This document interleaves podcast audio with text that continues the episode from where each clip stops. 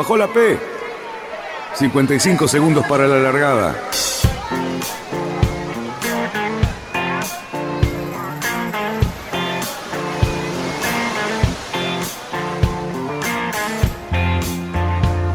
Así comienza Radionautas. Toda la información de la náutica argentina. Vamos bien, vamos bien. Orsa, Orsa, Orsa. Vamos bien. Orsa, Orsa, Orsa. 5, 4, 3, 2, 1. ¡Largamos!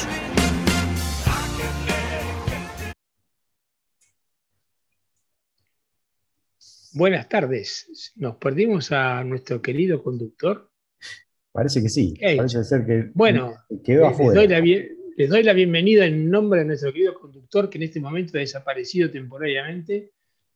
Pero bueno, buenas tardes, queridos radionautas, en esta tarde fresca de la ciudad de Buenos Aires y alrededores, donde andamos en este momento con 36 grados y soleado, y lo que ustedes ven en el cielo no, es, no son nubes, sino que es humo, producto de la quema de algunos pastizales en la isla Talavera. Así que, por lo tanto, no se ilusionen que hasta mañana a la tarde, bien a la noche, no vamos a tener eh, ningún tipo de alivio. Ahí recién va a empezar una sucesión de días bastante mojados y ventosos que nos van a traer un poquitito de refresco a este verano un poquito tórrido que tenemos en la ciudad. Buenas tardes, Lucho, ¿cómo andas vos? ¿Qué decís, Cali? ¿Cómo estás? Eh, estoy pensando que tuviste algo, que ver, no quiero decir que una mano negra, digamos, para reemplazar al, presentador oficial, la primera sección de la presentación, pero eh, como te conozco tus dotes de hacker, creo que capaz que hiciste alguna cosa rara ahí en el, eh, Zoom y lo bajaste, pero está bien, está bien, hay que ponerlo en su lugar. No, te olvides que mi apellido me vincula con ciertos grupos italianos, de los cuales no tienen unas costumbres muy santas, pero bueno, de las cuales soy partícipe. Y bueno, eh, he movido algunas influencias para que el señor Goberno Muy bien hoy. Solo, solo puede aparecer mañana en el club. Esperemos que sí, eh, lo veremos. Ojalá a los muchachos no se les haya ido la mano, pero bueno, a ver, no sé qué pasará en este momento. Ahora, ahora veremos a ver quién, quién aparece en la pantalla y ahí sabremos a ver qué, fue lo que sucedió. Este, bueno, eh, hay muchos temitas, hay muchos temitas, ¿viste? Ahí está, ahí está, viste que no lo maté, simplemente que tuvo la oportunidad justa para cortar su audio y no realizar lo único que realmente hace bien, que es la presentación. Hoy me ha quedado. ¿Vos nos estás escuchando, Gioverno, o no? No, no, no. Creo que todavía, por lo que se ve acá en el cartelito, me parece que no. Reinició su computadora, me imagino. No, me parece que cambió por el teléfono, te aviso. Ajá. A ver si lo. por algún mecanismo se va a tratar de conectar, ¿no? Este, lo bueno es que, digamos, el, oyente actual dice, che, esto qué improvisado, qué sé yo, y no saben que hace 40 minutos que estamos nosotros afinando los micrófonos, viendo que los violines suenen como tienen que sonar y qué sé yo, pero a veces con esto del calor y qué sé yo, se ve que tenemos algunos cortes en algunas zonas y han, dañado a Daniel Lloverno. Este... ¿Sabes qué me parece que le hizo mal, Lucho? No. La peluquería. La peluquería le hizo mal. La peluquería. Ahora se le están acoplando el micrófono de celular con el de... Eh, Daniel, si querés arrancamos de vuelta el programa, ¿eh? ¿no? Tenés que apagar Radio Rivadavia, que se te mezcla con el programa. Claro. Tenés la radio, la radio puesta en AM que se te mezcla en el, micrófono. Eh, no les voy a contestar a las ironías, todo lo contrario. Viva la tecnología y la reputación, ¿no? ¡Epa! ¿Cómo les va? Muy bien, muy bien. Muy bien. Llegás un poco tarde, dígame una cosa. ¿Qué le pasó? Buen viernes.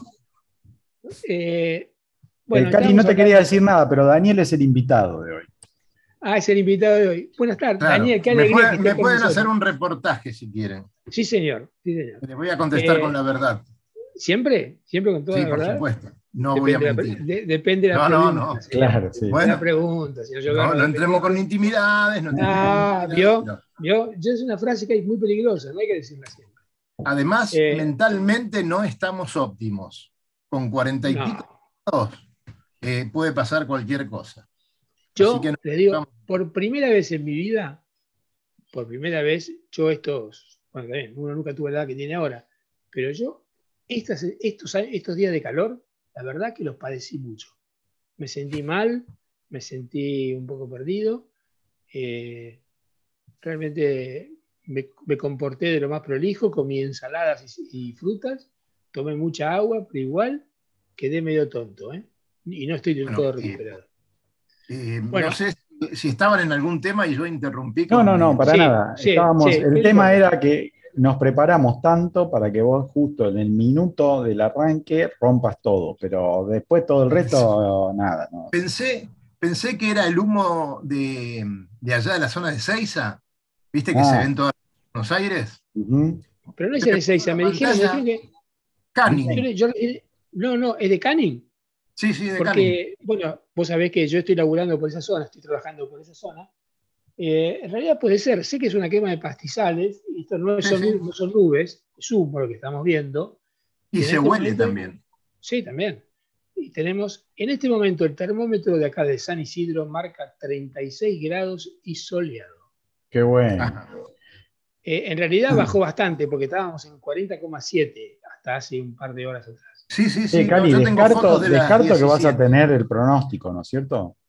Lo tengo el pronóstico. Muy bien, muy bien.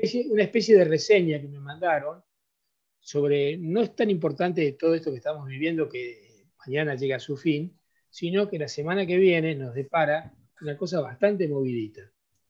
O sea, tenemos un, que va desde lluvias hasta una posible sudestada moderada, y un montón de cosas. Y bueno, imaginemos que semejante cantidad de masa de calor para ser desplazada no va a ser muy fácil y se va a necesitar mucha energía para que todo esto vuelva a la normalidad.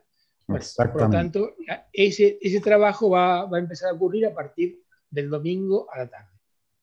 Por lo tanto, hay que esperar. Oh. sí, señor, domingo a la tarde. Oh. Mañana a la noche ya hay unas cuantas lluviecitas que por ahí alivian un poco. Pero bueno, es un fenómeno, un fenómeno que bueno, lo tenemos y listo. Pensé que a estar más fácil. Hay, un, temita, un temita que probablemente todos lo hemos leído, que hay 200 barcos que están en el puerto de Punta del Este y los cuales han sido despachados en su momento con la advertencia de la prefectura argentina de que no, probablemente no puedan volver.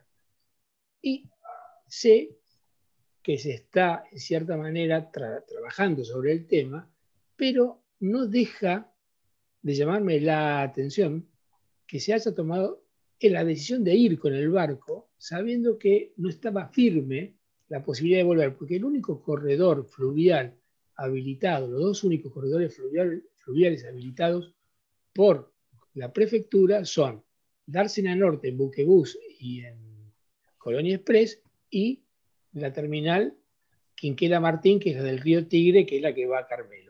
El resto no está habilitado para volver del Uruguay. Entonces, lo que me extraña muchísimo que a pesar de la advertencia de que han sido despachados, que eh, la gente se ha tomado la decisión de ir lo mismo. La, verdad que me llama la atención, en la cantidad que fueron, ¿no? Por supuesto. Está, el, puerto está colmado, enteramente colmado.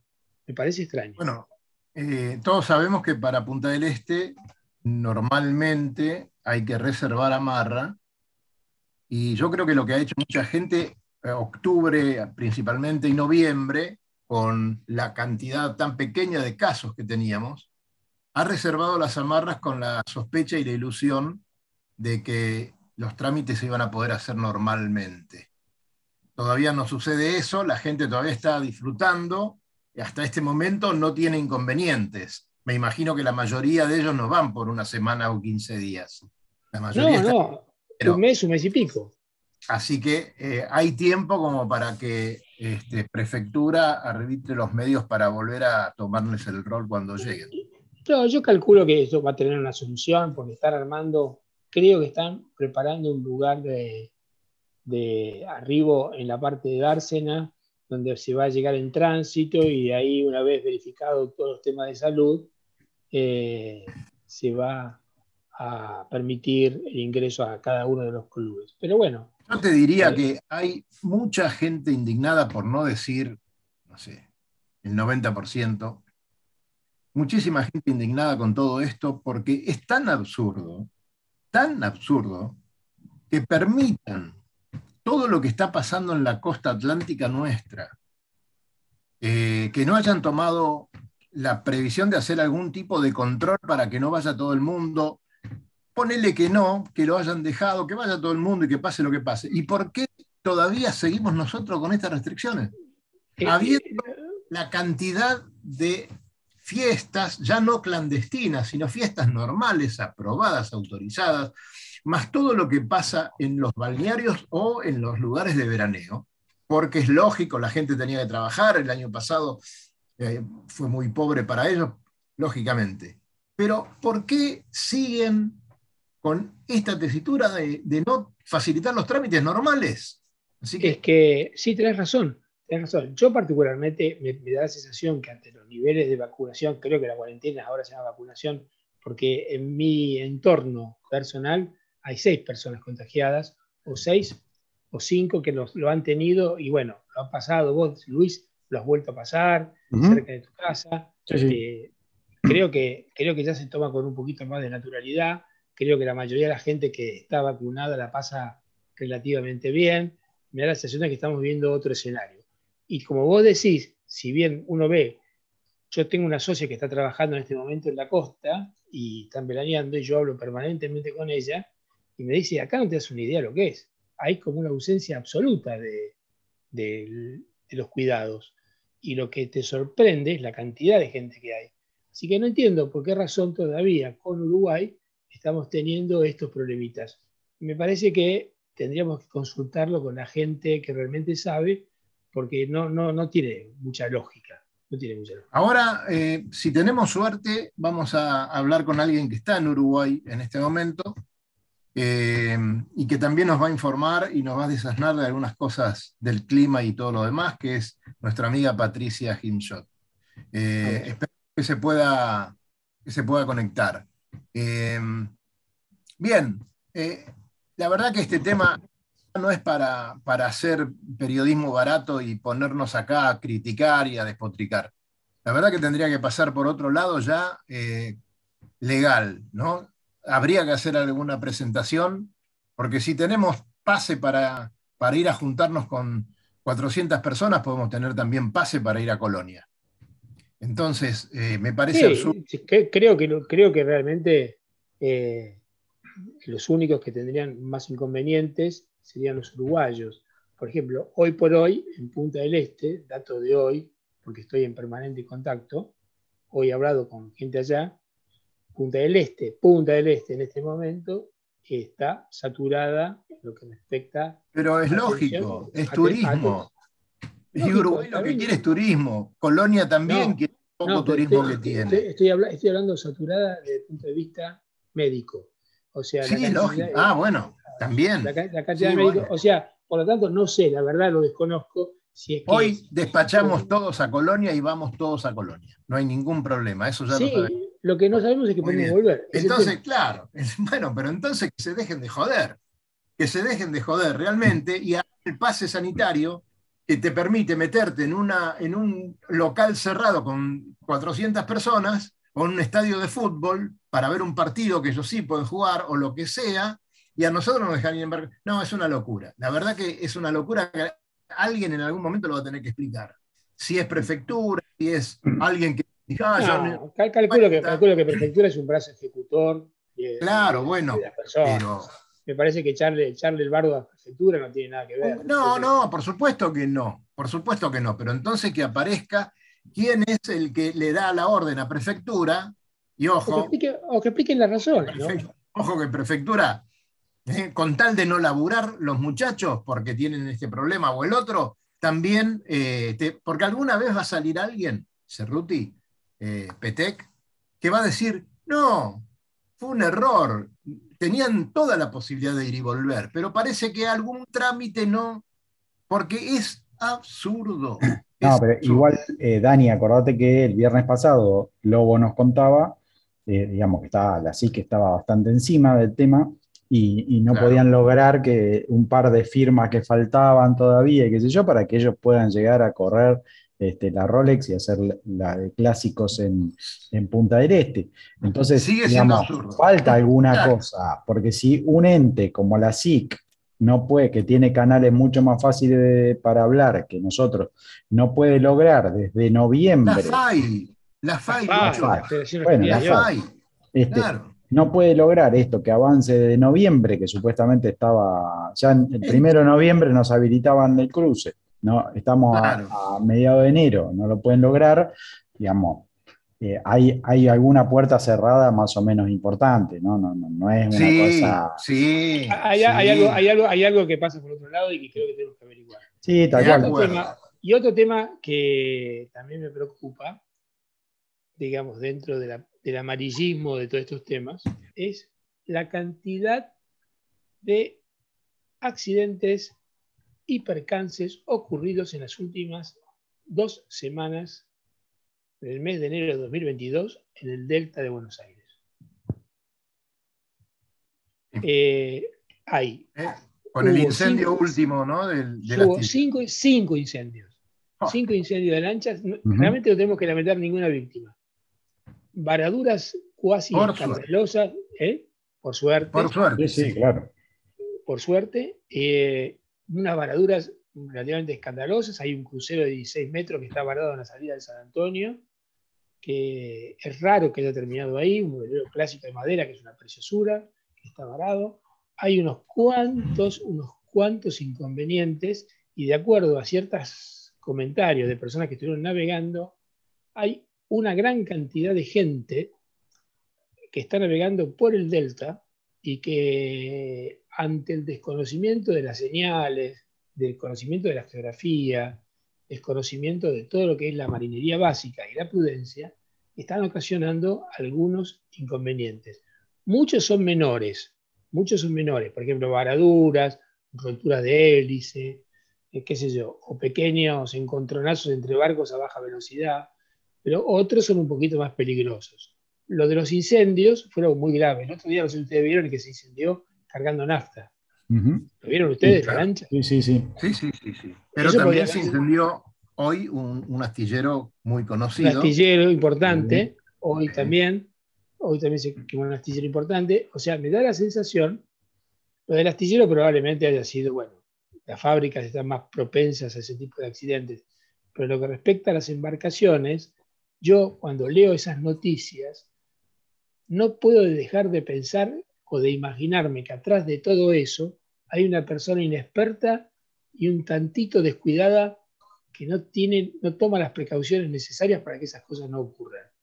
Yo creo que, no sé, por ahí me equivoco y es un tipo experimentadísimo, pero para mí son chambonadas de personas. Tengamos, tengamos en cuenta una cosa, eh, mucha gente alquiló eh, casas en el Delta y bueno, esa gente tenía una lanchita que no la usaba. Acordate lo que siempre hablamos, la cantidad de veleros que no se usan, la cantidad de lanchas que están años dentro de la guardería sin sacar.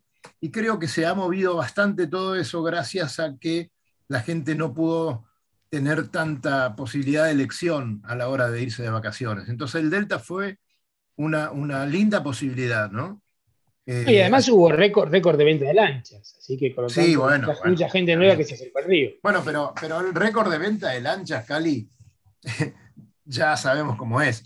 Eh, vendieron tantas lanchas en todo No, a lo, que, a lo que me refiero es que aumentó, aumentó, meses y después a la guardería y ahí quedó. Estoy de acuerdo contigo y calculo yo que serán un montón de las que quedaron abandonadas. Pero por lo menos en estos meses y sobre todo estos días de calor hay una afluencia mayor de gente navegando por todos los ríos del delta. Con lo cual hay que tener un poquito más de precaución porque hay gente que no, no, no, no sabe todas las normas que hay que respetar o que hay que, tener en cuenta para evitar estos inconvenientes. Eh, son muchos. Vamos, muchas las cosas. Vamos a tratar. Sí, Lucho, perdóname. No, que digamos, la gente que no sabe las reglas de, para conducirse en el agua, digamos, ya está en una infracción que debería saberla, ¿no? Es como la persona que sale a la ruta con un auto y no sabe de qué lado de la ruta tiene, de la calzada tiene que ir. O sea, eh, estamos frente a ese tipo de cosas.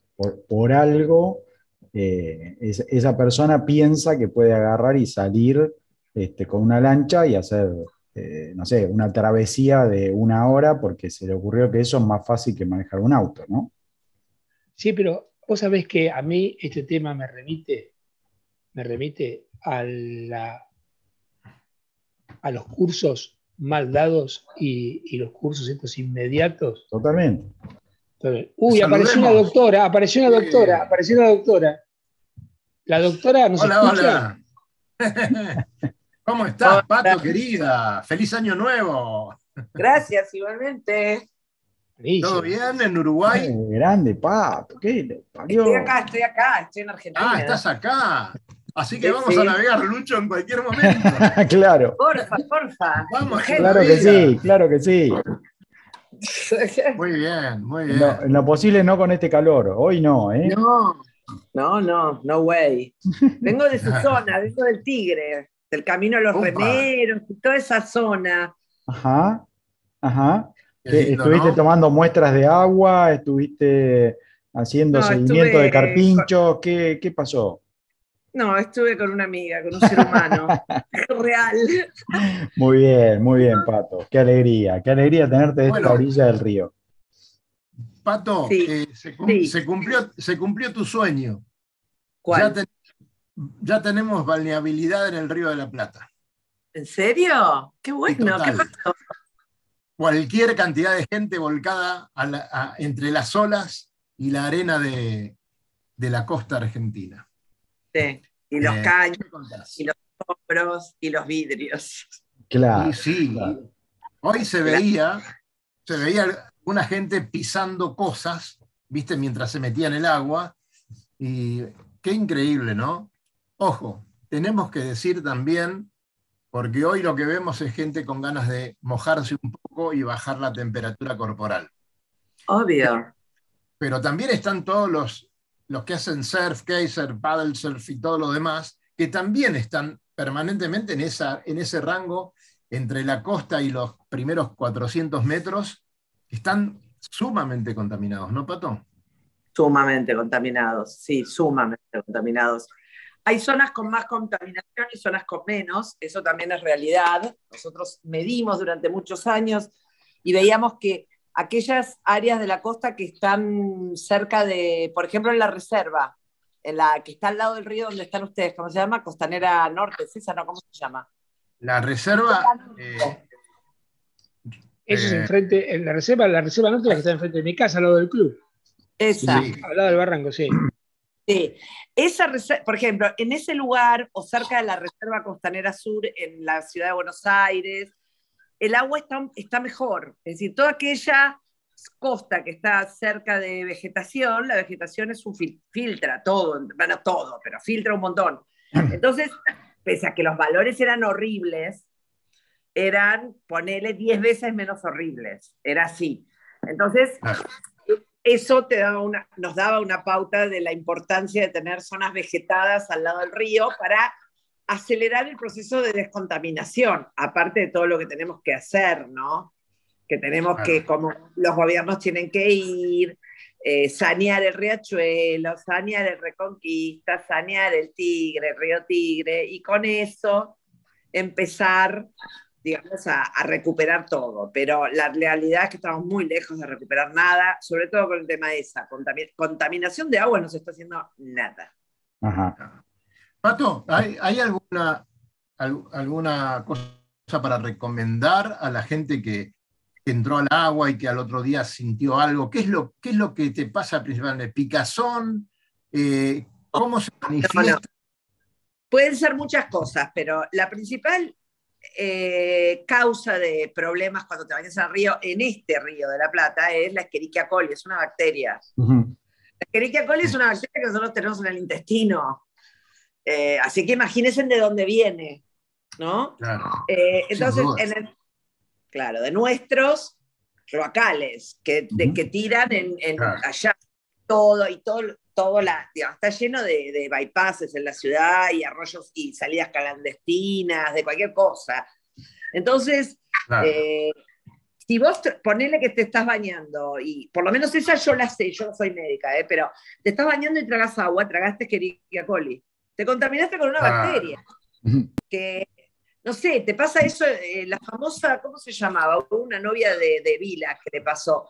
Eh, bueno, nada, gente que se iba al sudeste asiático y volvía, ameba, la ameba, la ameba, ¿y cuánto tiempo estuvo con la ameba? Bueno, eso es un parásito, esto es una bacteria, es un poquito peor, ¿viste? Después, después vienen los virus. Entonces las cosas te van haciendo efecto. Primero, que te van haciendo efectos más complejos. segundo, que sabemos poco sobre esos bichos, sobre... A las bacterias las puedes combatir con antibióticos. ¿Qué ¿Yo qué hago si me pasa eso? Voy al día siguiente a un médico, a una guardia. No sé el momento, pero voy a una guardia porque el médico tiene que determinar si me va a dar un antibiótico, depende del nivel de contaminación que tengas. Eso por un lado. Después hay otra gente, hay otras cosas en el agua, no solo Escherichia coli. También hay metales pesados, hay, eh, eh, ¿cómo se llama? Lo que larga el todo lo que es aceites y todo eso de, lo que se, los lavaderos, lo que la gente hace el cambio de aceite mucho, mucho, mucho, y lo tiran, cloaca, y eso va Río de la Plata. Entonces, cualquiera de esas sustancias que se te pegue en la piel o que se te meta en los ojos o que... Y depende de cada ser humano lo que le puede producir. También hay metales pesados, hay cromo, hay, hay eh, plomo, hay cobalto, hay zinc. Y... La, mayoría de las patologías, la mayoría de las patologías de los que se bañan los fines de semana son gastroenteritis, por lo que vos decís, y conjuntivitis. Claro, también. La conjuntivitis es enorme, la cantidad de gente que a la semana siguiente, después de haberse bañado, hace una conjuntivitis viral muy, muy grande. Y la mayoría gastroenteritis, que es justamente por la ingesta del agua esta que no está, que está recontra contaminada. Sí, eh, Pato, te interrumpo y te meto otro temita que surgió hoy, como todos los veranos, digamos, que es el de las cianobacterias. ¿Viste? Hoy avisaron ahí en Senada, La Plata y qué sé yo, que apareció cianobacteria y que estaba todo verde y que pipipi, qué sé yo. Sí. Este, eso, ¿qué, ¿Qué es eso? Porque suena horrible y uno cuando lo ve parece fantástico porque torna un verde esmeralda genial el río, pero cuando le dicen esos son cianobacterias, digamos, como que te, da, te agarra. Viste, como cuando alguno te dice, no, ayer tuve piojos y vos te empezás a rascar la cabeza, bueno, a mí me pasa lo mismo con la cianobacteria. Cuando dice cianobacteria, ya casi que corro al baño, ¿no? Pero, este. Mira, eso, eso le iba a decir a, a Cali recién cuando me dijo lo de los ojos. Le iba a decir, lo de los ojos puede ser, pues yo no sé qué hace Escherichia coli en la conjuntiva del ojo, no lo sé, y puede ser que produzca conjuntivitis totalmente, una cosa que vaya al estómago, otro al ojo, puede ser. Pero la realidad es que muchas de estas cosas, y en esta época del año, vienen acompañadas de eso. Eh, bloom de algas verde azules se llama, cianobacterias. ¿Qué significa esto? Que hay unos eh, algas y unas bacterias que, que viven en el agua y tranquilo, en, comunión con la naturaleza, hasta tanto les aparece alguna condición que, que dispara un, bloom, que se dice, ¿viste? Como una explosión. De golpe los bichos empiezan a reproducir, reproducir, reproducir y producen eso. Llenan, se van, de, se van del equilibrio. Y esas son en general las cuestiones que producen eso. Una tiene que ver con, eh, la más importante tiene que ver con el fósforo, es decir, justamente con residuos de las ciudades que manden fósforo y nitrógeno al agua. Que son, el fósforo y el nitrógeno son lo que le ponemos a las plantas para que crezcan más. Claro. Eh, son los famosos fertilizantes. Claro. En los residuos eh, de, los, de las ciudades que salen, los cloacales y todo eso, hay un montón de fósforo y nitrógeno. Y también en todo lo que se lava de la tierra, porque nosotros estamos fertilizando con fósforo y nitrógeno. Pero hay un ciclo natural de fósforo y nitrógeno y otro desequilibrado, que es el que producimos nosotros con lo que tiramos al agua. Entonces, esos bichos que están viviendo felices y contentos en un equilibrio, de golpe les llega toneladas de caviar. Es como si nos pasase eso a nosotros. Qué rico. hacemos? Nos ponemos todos a correr como chancha, nos volvemos unos cerdos, tenemos hijos como si no sé qué. Bueno, ¿qué pasa eso? Y se produce ese bloom. Y eso esas bacterias adentro de ellas tienen unas toxinas, por eso se llaman ciano o cianotóxicas o algo así. Es decir, estos bichos tienen adentro una sustancia que es muy tóxica, que es neurotóxica, que es bastante más heavy. Entonces, digamos, el contacto con esos bichos te puede traer problemas de ojos, mucho de ojos, de piel, y también en algunos casos se vieron problemas neurológicos.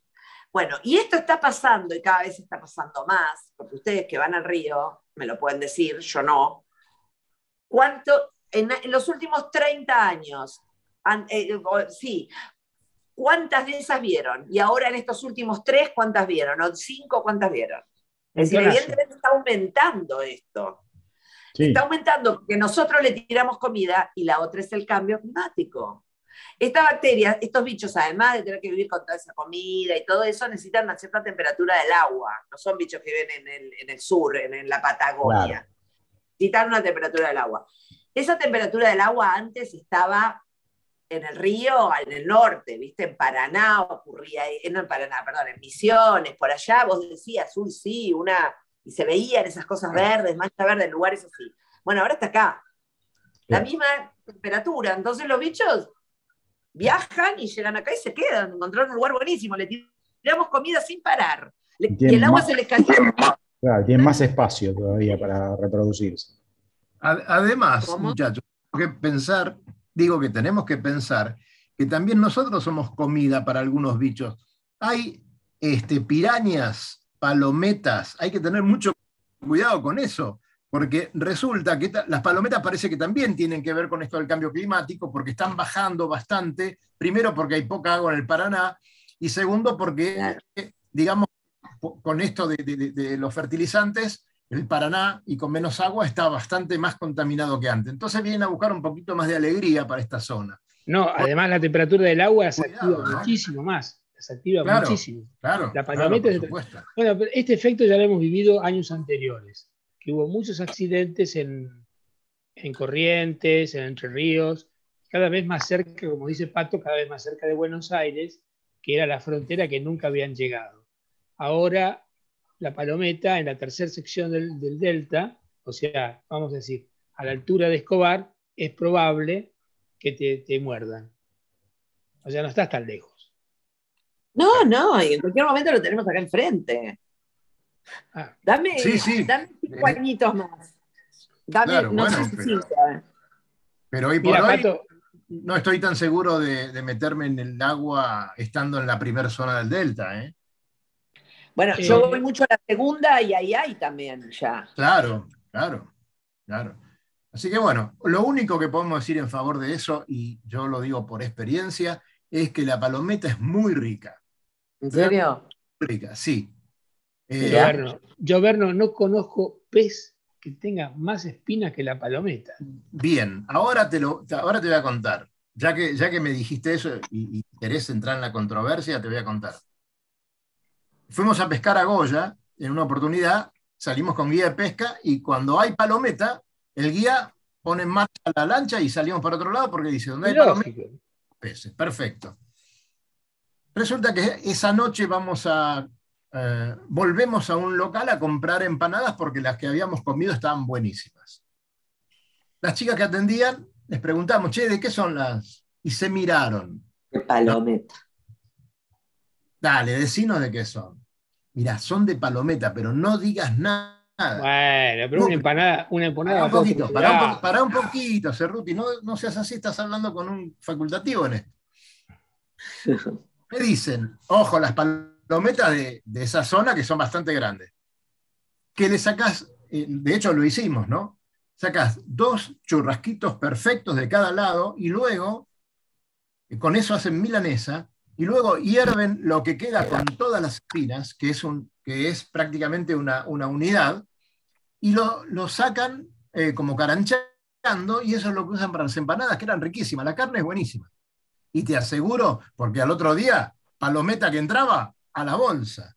Y nos trajimos palometas realmente muy, muy ricas. Y la milanesa que sale, o, la, porción de cada lado de la, palometa, eh, realmente es una, una, linda, un lindo trozo de carne. y no tiene espinas. Las espinas quedan todas juntas en el espinazo. En el próximo libro, que se llama Cuentos de un ciruja, voy a poner esto. Claro, ahí, bueno, ¿cuántas cosas se alimentan de eso? Es peor comerse un sábalo, ¿o no? Pero seguro, pero ya también debe haber cosas muy ah, feas para comer. Sábalo no. El sábalo, no se puede comer. Todo contaminado. Claro. el sábado come otra cosa. Ya lo sabemos, ya sé que hay muchas cosas peores, pero. Pero en cualquier supermercado encontrás sábalo. Y no, no es barato, ¿eh? ¿O no? Tal cual. A las pescaderías de los, está lleno de sábalo. Así que bueno, ojo con eso, tengamos cuidado. Principalmente la palometa, si te la querés comer, cométela, pero que no te muerda porque es muy desagradable. La vas a pasar mal. Este, Bien, me, gustó, me gustó esto del de, el giro gastronómico que toma el programa. Este, vamos a tener una nueva sección que se llama Haciendo pescados en su manera. Este, después podemos ir por moluscos, podemos ir por otras cosas. Claro, claro, claro. Muy bien, Hablando de eso, le vamos a mandar un saludo muy grande a Walter Granja de Madrid. el tipo te dice, ¿querés pulpito esta noche? Y va, va con su con su trajecito de agua y se mete a bucear un rato y te saca dos o tres pulpitos y manjar. La verdad, impresionante la vida que, pueden hacer los muchachos por ahí, ¿eh? y más los que conocen y los que tienen experiencia. Un gran abrazo. Convengamos que no tiene los problemas probablemente de contaminación que tenemos nosotros, así que agarra, se mete en el mar, en medio de Puerto Madryn, va y qué sé yo, y no pasa nada. Tampoco hace, tampoco hace falta estar ahí en Madrid. Ahí no. los, bueno, muy rico. Qué, lindo que esté Pato con nosotros. Eh, aprovechamos, le mandamos un saludo a nuestra amiga Elmita que está por Alemania. Sí. Seguramente nos está escuchando. Seguro. Es allá, son como este, claro las, que las 11 de la noche. Ya, ya mandó saludos este, en el chat de, YouTube. Este, como siempre, si no, no arranca el programa. Si no manda los saludos, no arrancamos el programa. Es así. Eh, preguntarle, a Elmita, preguntarle a Elmita si sigue esquiando porque las últimas Sí, sigue esquiando. Preguntale, vas a ver, te va a contar. Si sigue esquiando, si está esquiando, porque las últimas fotos que hemos visto de ella, eh, tomando las, las cumbres de Austria. Así que bueno. Qué bárbaro. Bueno, eh, ahí, le preguntamos por el chat a ver si puede, para, para de paso, para cerciorarnos de que está escuchando el programa, ¿no? Porque eh, una cosa es, claro. ya conocemos un montón de oyentes que ponen, oh, qué bueno escucharlo, que y después no aparecen nunca más en el chat, ¿no? O sea, se bajan. Pero creo que, no, no, no quiero decir que él más eso, no, no, por Dios. Yo voy a, voy a aprovechar la volada porque yo me enteré que desde Villa Dolores, Córdoba, nos están escuchando. Bien. Mira. Saludos. Dolores. Vamos todavía. Pero llegamos el río de la Plata y nos vamos un poco al mar. Lucho, ¿qué tenemos? Uh, tenemos. Hombre, hay un loco que está dando la vuelta al mundo. Mira, tenemos a dos locos en un trimarán, ¿sí? que lo venimos siguiendo durante toda la semana. Este, lo anunciamos la semana pasada porque habían arrancado y estaban ahí eh, virando Finesterre, un poquito más abajo. Eh, ya ahora están en una posición casi, casi de entrar a los, a los doldrums. Eh, a ver si los podemos poner a estos chicos. Ah, Están casi en Fernando de Noronia, pobrecito. Tengo acá, si quieren parar un rato, ahí, si quieren parar un rato van a estar bárbaros. Sí, capaz que, a ver, como decíamos la otra vez, ¿no? Parar pueden, no, creo que no quieren, pero parar pueden. Este, eh, ahí, los tenemos ubicados, el mapa está así puesto a propósito. Esto es un Natal, se, puede, se, puede, seguir como, como quieran, pero si ven acá la línea, bueno, más allá de que están de noche, ¿no? Por esta línea que aparece acá, pero esta parte de acá son los doldrums que, eh, según el último audio de Alex Peria, bueno, a ver, perdón, perdón, yo sé que el viernes pasado nos escucharon y saben de quiénes estamos hablando, pero por las dudas, para alguno que cae hoy sin saberlo, ¿sí? estamos hablando de, Alex Pelia ¿sí? y de Romain Piliard, un francés que partieron desde el Oriente para batir el récord de la vuelta al mundo, pero yendo hacia el oeste. ¿sí? Al cumplirse los 500 años de Magallanes Elcano, estos chicos dijeron vamos a batir el récord ¿sí? Eh, de, de esta vuelta hay, la verdad que no, no son muchos los navegantes que hayan dado la vuelta al mundo hacia el oeste, ¿sí? El, Cano, el, Cano que fue el primero y, que triunfó. Sí, que, tuvo, que tuvo ayuda de Magallanes, ¿no? La primera parte. No, no, no, no. No, Magallanes hasta las Islas Molucas, porque ahí. Por eso, por eso, hasta ahí, hasta ahí lo ayudó. Después lo. Pero no te olvides que fue la ruta de las especies. Sí, sí. era la ruta de las especies. La, nueva ruta de las especies que, bueno, el, muchacho, el Cano la terminó yendo para, para, en vez de volverse hacia el Pacífico de nuevo, siguió este, para buscar las rutas de los portugueses y con eso llegó a España eh, muy maltrecho, pero sí con un barco lleno de especies que pagó toda la expedición con creces. Era, un vasco, era, un vasco, era un vasco tosudo, que con su barco, que era el Victoria, fue el primer tipo que dio la vuelta al mundo. Sí, sí, es cierto. a, Chico fue, globalizó, fue el primero que globalizó así a lo bestia, violentamente. Después el, segundo, el segundo, y yo sé que Cali te va a entusiasmar un poquito más por ahí que, que Magallanes el Cano, aunque eh, digamos, no, no, le queremos. A mí Magallanes el Cano me entusiasma mucho, ¿eh? eh Alex Pela y el otro no sé. Pero no, no, Alex Pela, no, yo te voy a tirar un segundo que lo hizo en solitario, en un barquito que se llamaba Spray. yo creo que ya sabes quién es. Este, y ese muchacho se dio el gusto de pasar dos veces por Magallanes porque lo agarró el viento de Jeta y lo tiró de vuelta para el otro lado. Bueno, tenemos mil historias para contar de Slocum. Sí, pero ese, señor, ese, señor, no pasó por el Cabo de Hornos. no, no. cruzó por Magallanes. cruzó por Magallanes, sí, sí, cruzó por Magallanes, pero a ver, Magallanes en la salida de Magallanes, del estrecho de Magallanes, lo agarró el viento de Jeta muy mal, tormenta, y lo tiró a hacer hornos toda la vuelta de nuevo. O sea que el tipo pasó dos veces, o sea, le pegó un rulo que yo creo que si llega a pasar, yo ahí nomás me bajo y se terminó el asunto, pero este tipo le pasó dos veces. Este, eh, recordemos que, eh, eh, nada, sí, para ponerle un poco de, condimento, así como pusimos a Magallanes y el Cano, el Locum no le creía a nadie que lo estaba haciendo en solitario. Este, y entonces el tipo, para certificar de que lo estaba haciendo en solitario, pidió en Sudáfrica, en, sí, en Sudáfrica, que un, certificado de, los británicos que le fumigaran el barco, o sea, el tipo se bajó y dijo, che, fumíguenme el barco para asegurar de que voy yo solo. Este, y con ese certificado el tipo pudo llegar de cuando terminó la vuelta al mundo y decir, ven que lo hice en serio, lo hice solo porque acá me fumigaron el barco y no había nadie adentro. Este, me imagino que además después creo que le llevó como tres años dar la vuelta, o sea que además sacó un poco de cucaracha de, todas las cosas que ya llevaba arriba del barco, me imagino que debía ser un zoológico eso. Este, bueno, la cuestión que volviendo al español y al francés, eh, están en esa posición que mostramos recién, entrando a los doldrums. Eh, esperemos que no sean muy anchos los doldrums ahora. Eh, ellos creen que. Explica, por favor, qué es los doldrums. es, una zona en la cual, digamos, los, se, producen porque es una, una, baja de viento, una zona que está como. No, no, hay alicios de un lado ni del otro, es justamente donde se cortan por, el efecto de Coriolis de los dos hemisferios, se cortan las, las fuerzas de los vientos y tenemos un hueco de muchas millas en las cuales eh, no hay un viento preponderante. Es un, anticiclón muy, muy fuerte, un centro de alta presión tremendamente fuerte y grande y extenso, que hace eh, que en esa latitud no haya vientos. Claro, pero abarca todo el Atlántico, o sea, no es que es una burbujita, porque si no irían por un lado o por el otro, ¿no? O sea, si ustedes se fijan, van a ver que en esa zona, ¿sí? Eh, los, los océanos, digamos, los, vientos preponderantes, los alisios, en el norte son para un lado y en el sur son para el otro, ¿sí? y van a ver que ahí siempre hay un hueco.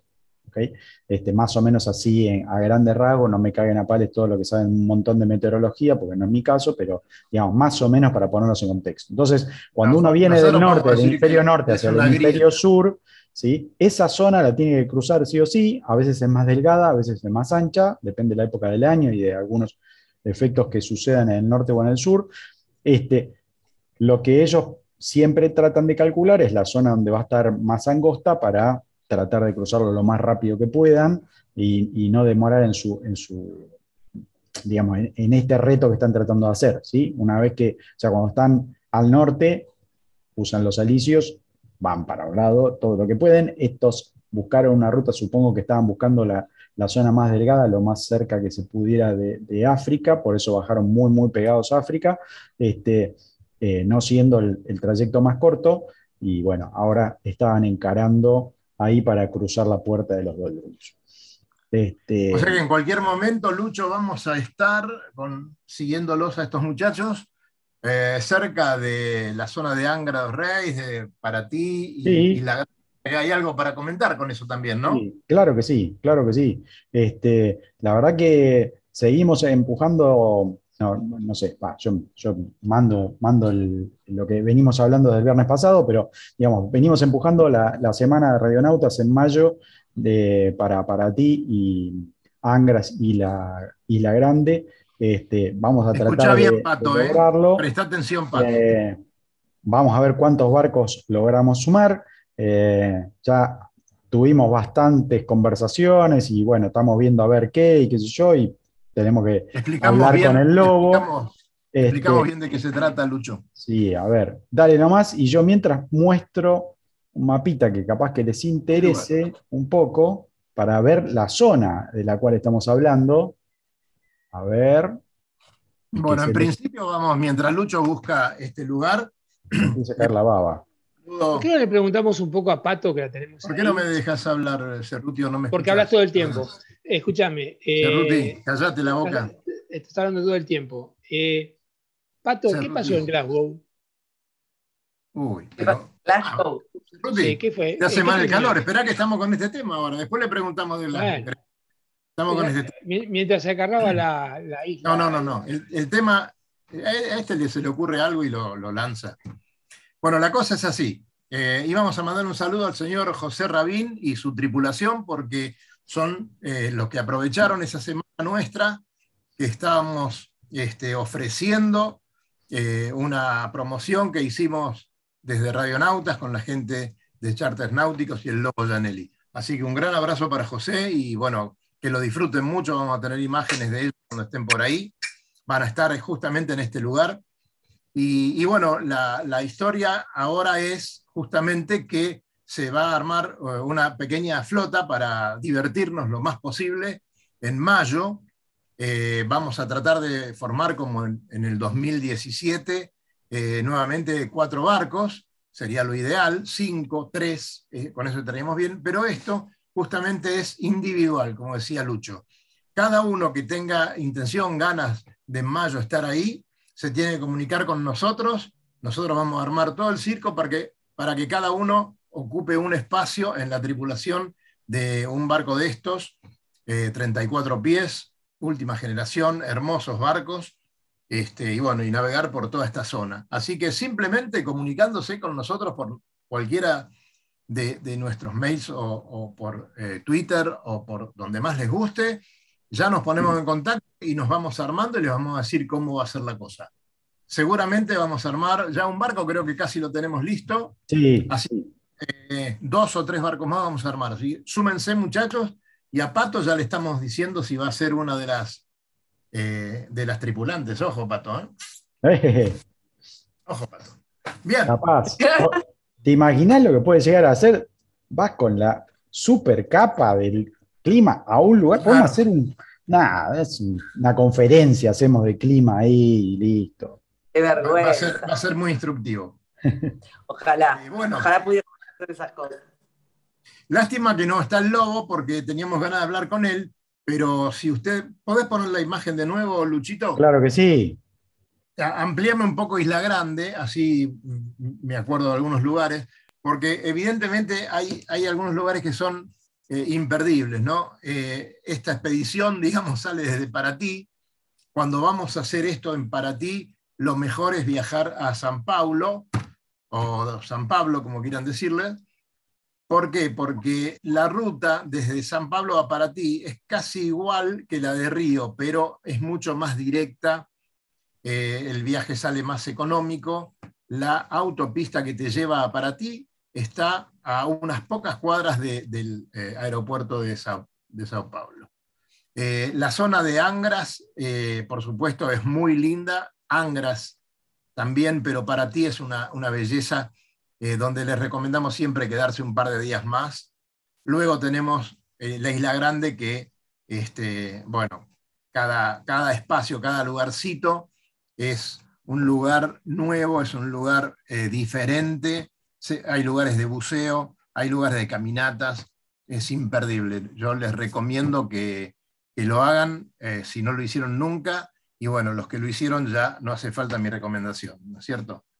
Así que, bien, eh, por supuesto que todo esto va a estar acompañado de, una charla, eh, cervecita de por medio sobre los mejores lugares y toda la cartografía que, se necesita para ese viaje.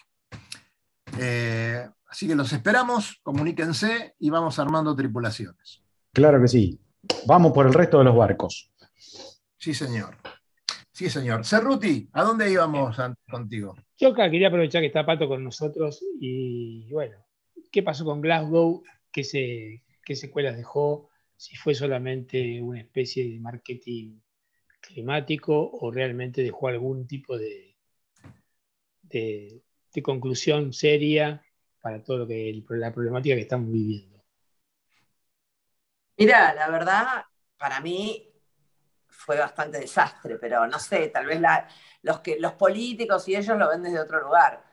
Se, lo único importante de Glasgow fue que se, empezó a hablar, eh, se están como liberando un poco la forma de negociar bonos de carbono. Es decir, la realidad es que hasta que uno, hasta que los recursos naturales y los problemas ambientales no estén valorizados, que hoy por hoy no están, eh, esto no va a resolverse, ni el cambio climático, ni la pérdida de biodiversidad, ni nada. Entonces, una forma, y además, con el cambio climático tenemos que hacer algo para reducir las emisiones, no hay mucho más que hacer, es decir, eso es lo más importante.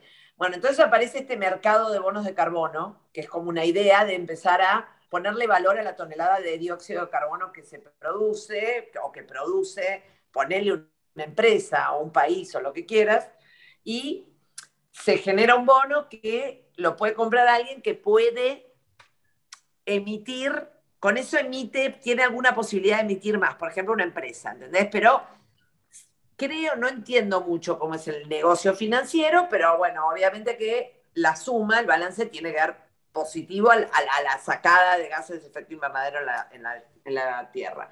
Entonces, ¿qué pasa? Vos podés ponerle bonos de carbono como país a, las cataratas del Iguazú, no a las cataratas, a la selva, es un sumidero. Y preservarla, entonces te dan plata para que vos la preserves y se genera ese bono y se vende y hay un mercadeo. Yo mucho no lo entiendo, pero la cosa es que este es un mecanismo que surgió desde un poquito después de, París y que estaba muy, hagámoslo. No, no, había mucha regla y no sé, había países que no lo aceptaban. Bueno, ahora parece que de Glasgow salió que y bueno, parece que vamos a empezar a mercadear bonos de carbono y ya no con tanto, con tanta, ¿cómo se llama? Regla, ponele. Yo no creo en los bonos, te soy sincera, no creo en el mecanismo, no creo en nada, pero creo que todo nos ayuda a, sumar un paso hacia algo un poco mejor. El problema es que no tenemos tiempo. Si, si tuviésemos tiempo estaría genial, porque yo creo que estamos haciendo un, un ejercicio de cómo funcionar de otra manera. Fundamentalmente los problemas ambientales son globales, tenés que tener una gobernanza global, no puedes tener una gobernanza. Después cada país decide su. Pero acá el problema es funcionar como equipo, ¿entendés? Entonces, esto el mundo no lo sabe. Lo empezó a ejercitar con Naciones Unidas. Lo siguió ejercitando con las conferencias de cambio climático y de biodiversidad, de esto de las convenciones internacionales. Pero nada de todo esto es obligatorio para los países. ¿Entendés? Es decir, se salen un montón de cosas ahí que... Uh, uh, uh. pero si vos no lo cumplís, lo que se acuerda ahí, Argentina no lo cumple, no le pasa nada. Claro. Nosotros dicen, no, no lo cumpliste, o te mandan un papel. ¿Sabes qué, flaco? Esto tiene que, estos compromisos que asumen los países con respecto a lo que van a hacer por el cambio climático, la biodiversidad o lo que te guste, tiene que ser con penalización si no los cumplen. Y ahí vas a ver como todos, y con eso, con todas las penalizaciones que le cobras a los países, generas un fondo. No el mercado de carbono, generas un fondo y ese fondo lo invertís en proyectos, haces lo que quieras. Por ejemplo, pero bueno, tenés que llegar a ese punto. Estamos probando, somos una especie que nos cuesta, ¿viste? Aprender las cosas, cambiar, siglos nos cuesta. Bueno, y el problema es que ahora se aceleró el problema. Claro, ahora, ahora están las consecuencias. Claro, ya está. Fíjense, chicos, esta ola de calor, que yo trabajo con olas de calor. Desde el 2016 en el gobierno de la ciudad trabajo en el tema olas de calor. Tengo un programa sobre olas de calor. Desde que yo entré, nunca vivimos esto. Desde diciembre ahora estamos a, 14 de enero, ya tuvimos dos olas de calor tremendas. Tremendas. Yo digo dos y no fueron dos, fueron más, porque se cortan y vuelven a empezar. Bueno, los pronósticos dicen que una ola de calor ponele, en el 2050 va a durar nueve días. Imaginen esto, nueve días. Acá nosotros tenemos olas de calor de tres, cuatro, cinco, nueve. Y va a haber por lo menos tres, dos o tres por mes. Entonces vas a vivir en ola de calor. Claro. Esas predicciones no las digo yo, las dicen modelos de, los, de IPCC y de los científicos del mundo. Entonces, bueno, estamos todos así, esperando que llegue las nueve días y todo, tres veces por mes, y ya vemos que no podemos soportar dos olas de calor en un mes, porque estamos, el sistema eléctrico no lo soporta, el sistema de salud no lo soporta, porque ahora estamos con COVID, COVID, COVID, pero te agarra una ola de calor de 20 días y, y la mitad de los viejos se te muere. Sí, sí, sí, sí, sí. ¿Entendés? Entonces, no sé, es, eso. Y, digamos, ninguna de estas cosas es lo suficientemente causa-efecto tan sencillo como para agarrar y decir, ah, bueno, nueve días. Porque en el medio tenemos que disminuir la cantidad de generación de, quema de combustible para tener la corriente, pero necesitamos la corriente para refrigerarnos porque nos vamos a morir todos. Exactamente. O sea, toda esa mezcla es una bomba, pero muchachos, ya está. Es, son dos cables rojos tenemos que cortar uno, pero ya está, e, explota seguro, ¿eh? o sea, no, este, aumenta el calor, las cianobacterias nos invaden, dentro de poco vamos a tratar de ver cómo nos comemos las cianobacterias, porque otra cosa no vamos a tener para comer. Este, Comámonos la palometa, Lucho. Claro, tal cual, ¿ves? Ya la receta tuvo su efecto. O hagamos empanadas de cianobacterias. También, ¿por qué no? Claro, es una posibilidad. Tenemos una, noticia de último momento. Opa. El lobo, que la semana pasada estuvo con nosotros transitando su COVID, este, en este momento eh, fue a dar una mano a, la tripulación del Gorría para terminar de alistarlo y bueno, están saliendo para Punta del Este, así que llamó recién, mandó un mensaje explicando por qué no estuvo, así que bueno, le mandamos un abrazo y, a, la, a, la, tripulación del Gorría bueno, mucho éxito en la regata y con el viaje. Muy bien, eh, muy bien. 1958, por favor. ¿Qué vamos a hacer? Qué, velocidad, ¿ves? También esto se acelera. Esto capaz que tiene algo que ver, porque si nos acelera el programa, cada vez se nos pasa más rápido. O sea, Empezaron las regasic de verano, señores. Anótense, a divertirse. Sábado a las 4 de la tarde, por ahí más o menos. Eh, entren en la página de la SIC, se inscriben y corren gratuitamente. ¿Cómo no? Claro que sí. Así que bueno, muy, entretenidas. Vamos. Este, Patricia, muchas gracias por estar. No, gracias a ustedes. Y no, no, te borres, para quedarte un ratito que hacemos siempre una, sobremesa. dos minutos de sobremesa. Eh, quiero, quiero aprovechar el final del programa y mi saludo para todos eh, y especialmente para Fede Waxman, que nada, eh, le queremos mandar toda la fuerza desde acá a él y a su familia y que vamos para adelante, que todo va a salir bárbaro. Este, no me quería olvidar de ese detalle. Eh, bien ahí. Cali. Bien ahí. Escucho. No, salude. Nos vamos. Ah, bueno. Bueno, yo le mando un beso grande. Gracias, Pato, por estar y siempre clarificándonos un poco todo este escenario un poco dramático que vivimos. Y bueno, eh, creo que estamos en verano, tenemos una pausa, hubo una semana de mucho calor, pero por sobre todas las cosas que comentamos al principio, que la gente sea prudente y se cuide. Sí, señor. Porque esto no es, broma. Con este consejo nos estamos despidiendo. Espero que pasen un lindo fin de semana con menos calor. Algo de lluvia vendría bien y a navegar si se puede. Nos vemos en el agua. Hasta el viernes próximo. Gran semana para todos. ¿eh? Recorra islas y playas disfrutando del mar y la naturaleza Sumérjase en aguas cristalinas y vea con sus propios ojos la danza de los delfines. La danza de los delfines. Tiempo libre, caminatas, noches mágicas y mucha diversión. Con el aval y la experiencia de Lobo Janelli, la persona que más sabe de charter náuticos. La empresa que le propone navegar por todo el mundo en las mejores embarcaciones y con todo resuelto. Por mail